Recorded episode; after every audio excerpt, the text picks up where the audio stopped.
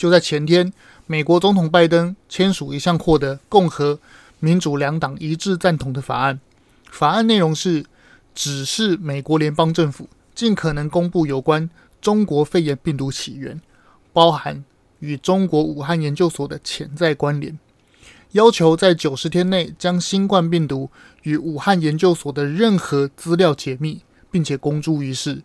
法案变成法律，那么过去三年全球人类受到的灾难，包括失去亲人、收入锐减的生活，能不能得到真相呢？日本首相岸田文雄突访基辅，是 G7 成员国挺乌克兰的最后一张拼图。西方为首的联盟与习近平访莫斯科的中俄同盟，已然形成鲜明的两大集团。这样的国际大局局势下，前总统马英九突然宣布访问中国，宣称是要回去祭祖。有人说不必多做解释，也有人说这个背后有深层的政治意涵。我们该如何解读一连串的国际新闻与我们看似无关，实际上却紧密相连的事件？其中的细节，你一定要知道。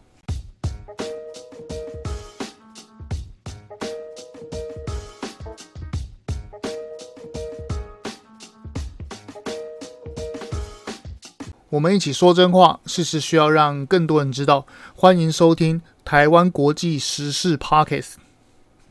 美国国会昨天四个小时的听证会，邀请美国 TikTok CEO 周受资出席。过去我们常说啊，抖音是危险的 App，是中共盗窃全世界使用者隐私与洗脑工具。如今终于有机会呈现在大众面前，而且还是 Live 直播。当然，听证会并不是法院审判。值得观察的重点在于。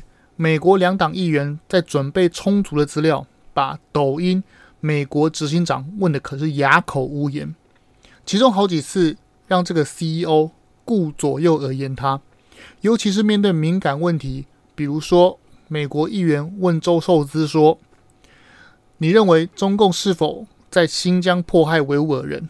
与你觉得中共是否能窃取美国用户的资料这两个问题时，这个年轻的新加坡企业家好几次的答非所问，等于是间接的承认这些指控的真实性。不是有一句话是这样说的吗？在成年人的世界中啊，沉默就表示默认，顾左右而言他，就表示被说中了。还说了几个有趣的话题啊，调侃这个周受资。其中一名议员说：“谢谢你，周先生，你是除了普丁之外，能够让美国共和民主两党。”空前团结的第二人，整个听证会啊，有如这几年中国对全世界渗透、盗窃知识产权，然后被审讯一样。尽管 TikTok CEO 周受资过程中啊，力图淡化他公司与中共的联系，尽可能的避重就轻与不正面回答问题，但是，但是他这样做啊，反而会激起国会议员对他的不满，加强。问话的力道逐渐就变成炮轰了。他无法否认字节跳动与 TikTok 母公司主管就是中共高层这件事，他只能淡淡的说：“我想是的。”也无法否认 TikTok 公司内部备忘录中强调尽可能淡化与中共的关系。哎，是的，他无法否认这个备忘录存在的事实。值得观察的重点是，在美国高达一点五亿用户的。抖音几乎是一半的美国人口使用的这个巨无霸 App，都被拿到美国国会来群起而攻之。这背后的含义，无非就是美国已经下定决心要与中断中国高科技领域的这件事情，而且是一去不复返。其实啊，中国经济发展呢、遇到瓶颈，现代化被美国切断，而低端的生产加工领域。又被越南、印度等东南亚国家更低廉的劳动成本的那些国家所取代，加上疫情啊，这两三年来的自我阉割，中国不要说产业转型升级，甚至是维持现在现有的经济发展水准都很勉强。其实过去川普时代，当时美国的抖音用户只有五千万左右，当时的白宫。发了一纸行政命令，要禁止抖音，还被抖音啊告上法院，并且败诉，理由是白宫不得限制民间企业，不得干扰言论自由传播。川普政府啊，可谓是碰得灰头土脸啊。如今 TikTok 已经成长成为过去三倍一点用户的存在时，才想到哦，哇，原来当初的川普的政策才是远见。重点来了，即使一点五亿的美国用户又怎么样？现在的美国就是要执行嘛，彻底展现出美国当局要好好整顿这只巨兽的决心嘛。出席听证会，除了有各州哈、美国各州的议员支持与反对 TikTok 的各界人士，就是啊，支持的就是那些啊流量网红嘛，等等很多，也有举牌抗议的等等。其中特别要提到的是啊。有一对夫妻，他们是纳斯卡夫妇，也出席了这个听证会。为何要特别介绍他呢？因为他们有一个十六岁的儿子，就是因为沉迷 TikTok 而自杀了。因此，这对夫妻不远千里来到华盛顿 DC 参加这场听证会，并且不惜把 TikTok 与他的字节跳动子公司都纷纷告上法庭。讲到这，一定有许多人。有这样的想法，诶，奇怪，不是就一个简单的社交 App 吗？他儿子的不幸啊，很有可能是其他因素，怎么可以武断的都怪罪到 TikTok 身上呢？啊，不就是一个好玩的社交软体吗？这个抖音啊，有什么好大惊小怪的？短影片也很多 App 也有啊，比如说脸书、IG 也是一堆，怎么你们那么喜欢针对抖音呢？分明啊，就是仇恨中国。帮美国恶霸在围堵中国，搞小圈圈，是不是很多人是这样想的？再来，也是有很多人也是这样认为的。他们说，中国 App 会偷取个人资料有什么关系呢？我光明正大的嘛，有什么怕被人知道的？拿走就拿走吧，你们这些人干嘛要大惊小怪？就不就拿个资料而已，有什么关系的？诶，是的，很多人啊都持上述这些观点，不止在美国。台湾也是很多，那么这样的观点是否正确呢？其实早就有人对抖音做非常详尽的调查过。据《华尔街日报》二零二一年九月八日的报道，这就是一篇两年前呐、啊、就发表过一篇非常深入而且详尽有关于抖音的报道。这篇报道的名称叫做《TikTok 如何向未成年人提供性与毒品的资讯》。哇塞！标题是不是很耸动？应该不会被黄标吧？哎，不管了，我还是要说，这篇报道是好几个记者联名撰写的。他们创立数十个抖音账号，把年龄设置在十三岁到十六岁，就是设定成未成年人的账户进行研究分析。结果记者发现，抖音会透过强大的大数据的分析算法，给这些未成年人的账号提供大量的毒品。色情与枪支、谋杀等等的讯息给这些未成年人的用户。在美国，未成年人使用抖音其实比率很高，而跟这篇报道记者实际计算，在实验过程中，抖音提供给这几十个未成年人账户啊，则高达有五百六十九支有关于制造毒品、吸食毒品、枪支制作与贩卖管道。甚至还有各种的色情频道等等等等，几乎是只要使用几次啊，抖音就可以精确的抓住用户喜好，想要看什么内容，他都知道。比如说这个影片，这个用户啊看了多长的时间，用搜寻功能找寻哪些类型的影片，甚至是刷抖音的时候啊，诶，有些犹豫停顿多久等等，所有人类划手机的习惯动作。都是他强大运算搜集用户爱好的拼图，一旦他拼凑起来，他就知道如何让青少年成瘾，并且操弄他的三观。透过这些巨细靡遗的个人使用习惯的这些讯息啊，就可以洞察用户隐藏在内心最深处的情绪与兴趣。接着，他就可以用人性的弱点去驱使青少年去看啊这些系统跟他推送的影片。导致无法自拔，成瘾机器啊，果然名不虚传。这些就是这个报道的部分内容。其实不只是青少年啊，甚至是有些情绪低落、想要找寻慰藉，还有自制力比较弱的人，都是这个 App 这个成瘾机器的重症患者，然后就被引导去做一些莫名其妙的事情。这个 App 甚至会举办一些奇怪的活动，不知道大家还记得吗？前阵子不是有一个日本中学生在知名的回转寿司店舔盘子还是怎样的，使得这家的回转寿司的卫生名誉扫地，造成一百六十亿的股价蒸发事件。这个就是抖音上面办的活动嘛。还有之前我们说过的，抖音在美国还造成小学生开始偷车，躲在衣柜啊，造成女童窒息的事件一再发生。这些就是透过统计。并且真实发生过的案例啊。说到这，我们回头想想，脸书、IG 或是推特等等著名的社交 App，请问啊，我们大家回想一下，有发生过类似像上述这些抖音的案件吗？几乎没有吧。我的印象中，我自己本人是没有使用抖音，但是我有下载过中国其他的 App，不知道为何啊，他们占用的空间都很大，动不动就十几 G 啊，特别大。一般的 App，比如说是脸书还是 IG 等等，顶多啊、多的顶多才五 G 吧。大部分的 App 甚至连一 G 都不到，甚至是几百 MB。就中国的 App 跟别人不一样，不管是游戏还是社交软体，都特别的占用空间呢。然后重点是使用一下子这个 App 啊，手机就超烫，不知道在高速运转做什么事情。然后手机你就可以很明显的感觉到变慢，电池的消耗速度加快。然后我就把它删了。重点来了，TikTok 执行长这个周受资啊，他受访时表示，他也不准子女使用抖音。看来我跟这个超级企业家上过百大排行榜的新加坡人英雄所见略同啊。这个时候大家一定又想问：哎，这个周受资啊，何许人也？让我来仔细分析他这个人到底有多神秘。他是新加坡人。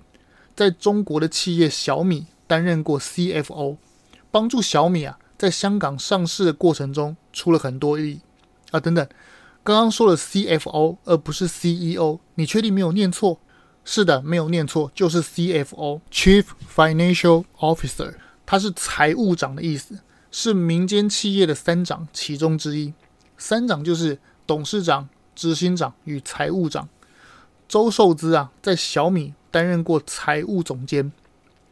二零二一年，他离开小米，去抖音的子公司字节跳动，他也担任 CFO 财务总监。二零二一年年底，字节跳动美国分公司的执行长辞职之后，他就空降到美国，成为美国 TikTok 的 CEO。跳槽两个月，直接当上执行长。偶像剧的剧情啊！发生在这个名叫周受资的人身上，拥有新加坡上尉军衔、伦敦大学经济系、哈佛商学院工商管理硕士以及高盛、脸书等高科技的工作履历，可以说是无比华丽啊。但其中最引人注目的就是他曾经加入过 DST 这个全球风险管理投资的这个巨型公司。这个公司啊，可以说是大名鼎鼎。创办人是俄罗斯裔的以色列企业家，名叫尤里米尔纳。他投资过许多地球上啊有名的高科技公司，大家想得到的科技公司啊，他都有投资。举凡 Facebook、推特、京东、小米、滴滴，还有阿里巴巴，后面的都是中国企业，其中不乏万亿级别以上的上市企业。这个俄罗斯啊，可以说是地表级别相当高等级的资本家。用一句话形容就是啊，高端的资本家操作大概就属于他这种等级的。不过，不过，他依旧属于前台代理人的类型。真正高级别的幕后的那个 boss 啊，那个资本家是不会抛头露面的，就像神秘的家族罗斯柴尔德以及洛克菲勒家族一样。好。那这个 DST 啊，这个全球风险管理投资的这个公司啊，跟这个周受资又是何种关系呢？二零二二年九月二十日，也就是说是去年，《纽约时报》有篇报道是这样形容周受资与 DST 公司的关系。他是这样写的：华人背景、高学历、能说流利的中英文，周受资是 DST 在中国市场的打头阵者。他达成了中国高科技公司许多赚钱的交易项目，包括电商平台京东、阿里巴巴以及轿车服务滴滴。他也主导了 DST 对小米的投资。摊开时间轴，不知道是不是巧合，当 DST 啊投资小米时，周受资他去那边当 CFO。后来投资抖音时，他又逐水草而居的跑去空降。变成美国抖音分公司的执行长，实在非常巧吧？而且在周受资二零一一年加入 DST 之后，这家公司啊大举投资中国相关的高科技企业，是不是很巧？我们不禁想问啊，这个周受资与俄罗斯、中共的关系究竟是什么？真的是耐人寻味啊！我想应该是就是刚刚提到那个前台代理人之类的吧，maybe。所以，当众议员在听证会上问他，FBI 局长说过，中共是否有能力操控抖音数据，并且将手伸到美国这边来窃取美国用户的资料？对于这一点，周执行长，你反对吗？Do you disagree with FBI Director Wray and NSA Director Nakasone when they said that the CCP could have the capability to manipulate data? and send it to the United States. Do you disagree with their statement? Their, their statement says could. Uh, so do you disagree with that? No, I don't disagree with that. Okay, so 哎，你看吧，他自己也不反对，意味着什么？我相信大家都懂。整场议员尖锐的话题啊，不管是问到新疆种族灭绝，还是中共是否透过抖音操控数据的敏感问题上，周受资 CEO 经常会使用。我不反对这个词去应对种种的疑问，这算是抖音 CEO 在美国国会听证会上公开承认中共能借由抖音获得美国用户资讯。中共与抖音是否存在密切关系吗？他是否已经承认了呢？我相信答案已在每个听众的心里。抖音讲完了，我们把焦点拉回国内。马英九访问中国的这件事情上，说穿了，他并不是要访问中国，而是去配合中共统战，带团去学习怎样统一。他带的团就是东吴大学的什么九九社团，哎，奇怪，而不是祭祖吗？你带一堆学生去祭拜你马家祖先啊，不是很奇怪？难道清明节这些学生不用拜自己的祖先吗？当全世界都在抗衡中共，日本首相岸田文雄拼上最后一块 G7 先进国家挺乌克兰的最后拼图时，就意味着西方所有国家已经立场坚定。相对的是，习近平亲自莅临莫斯科，重新签署中俄交流合作这个备忘录，并且发表可笑的和平宣言。两大阵营分庭抗礼的态势逐渐形成，而东北亚破洞。日韩百年的矛盾，也随着韩国总统尹锡悦与岸田文雄的破冰签署、互相战略情报分享后，这个破洞也补上了。那么，问题来了：台湾的破洞要怎么办？被渗透成这样，台湾要怎么弥补呢？不是说不能亲中啊，而是难道台湾人要过上中国人的生活吗？上周啊，中国有个自媒体。他用一百块人民币去中国各个城市实地测试，在该城市能买到什么东西。在四川呢、他遇到一个老太太，一把鼻涕一把眼泪的说，每个月才一百出头的老人退休金根本不够用。他说，这个老太太说，她已经很久没有吃肉了。一百块人民币一个月，哦，好吧，我们用无条件进位来算给他好了，一个月一千块台币。在台湾要怎么生活？我们知道台湾最近的物价有些波动，食衣住行都有不等的上扬。但是，但是，比起全世界，我们生活环境真的真的已经相对好了。我这样说并没有要帮谁业配还是干嘛，而是事实就是这样。大家都想要过上好日子，我不能理解的是，怎么会有一群人天天鼓吹要去跟中国人一样过上那样的日子？我这样说没有要贬低谁，如果有中国听众，请不要误解。我的意思是，不管台湾、中国还是美国人，只要是地球上的人类，我都不希望要有战争。我们都应该要尊重每一个人的生活方式与选择，不是吗？回到刚刚，习近平在莫斯科宣布的和平宣言，为何我说习近平的和平宣言根本就是小话呢？首先，他说啊，先强调联合国宣言，然后要求直接停火，宣称要维护领土与主权的完整，这一套操作啊，不就是要乌克兰直接承认顿巴斯地区都属于俄罗斯吗？大家都知道啊，强盗讲话的时候啊。其实还蛮有艺术的，他会跟你说，为了你的安全，所以他要收保护费，而这个保护费啊，听起来真好听，但说穿了就是抢劫嘛，就跟普丁，就跟习近平口中的这个和平宣言一样，乍听之下好好听，哎，对，我要和平，哎，结果嘞，和平宣言呐、翻译就是我侵占你家土地之后，你的土地就变成我主权的不可侵犯，然后你要停火。这个就是他的和平，这是康桑阿弥达，就跟上周啊，台湾某大学的四个教授啊，名字我就不念了，怕影响这边的磁场。这四个所谓的教授啊，说什么拒绝美国霸权侵略什么什么的，要反战啊，不就笑死？到底是哪个国家每天挂飞弹飞来我 ADIZ？到底是什么人装满反舰飞弹的军舰来我二十四海里的地方？赶都赶不走，怎么会台湾报警请美国来帮忙？在这些所谓的教授口中，美国反而变成和平的破坏者呢？